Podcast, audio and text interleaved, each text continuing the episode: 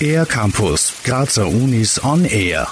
Der 8. März ist der Internationale Frauentag. Schon am 1. März findet österreichweit der Tag der Geschlechterforschung statt. Was Wissenschaftler und Wissenschaftlerinnen in den sogenannten Gender Studies unter dem Begriff Geschlecht verstehen, erklärt Christina Fischer-Lessiak von der Koordinationsstelle für Geschlechterstudien und Gleichstellung der Universität Graz.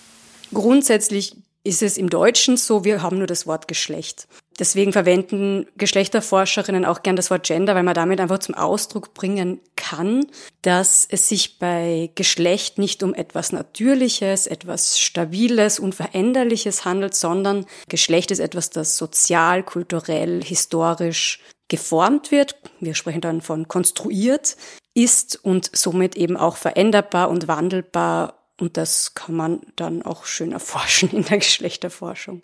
Weitere Begriffe wie etwa Intersektionalität spielen auch eine wichtige Rolle. Damit gemeint sind unterschiedliche Diskriminierungsmechanismen, die sich gegenseitig beeinflussen und verstärken. Ein Beispiel.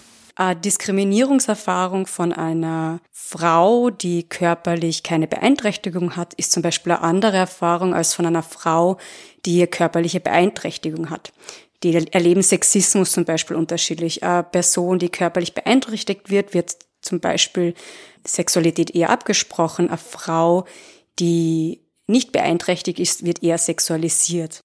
Die Geschlechterforschung hat sich in den vergangenen 70 Jahren als eigene Wissenschaftsdisziplin etabliert. Bis dahin war die Forschung von einem männlichen Blick geprägt.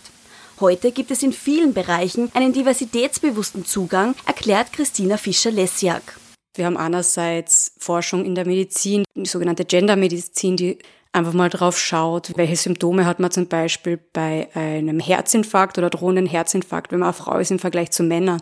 Dass das sich angeschaut wird, ist eine wirklich wichtige Sache, weil das in den Blick nimmt, dass wir nicht alle gleich sind und Geschlecht auf gewissen Ebenen einen Einfluss haben kann.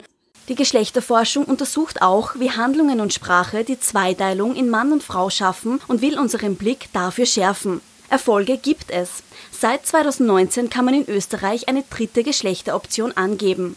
Eine bedeutende Errungenschaft für all jene, die nicht als Männer oder Frauen leben. Dennoch wird die Geschlechterforschung von manchen immer noch belächelt oder gar nicht wahrgenommen, meint Christina Fischer-Lessiak.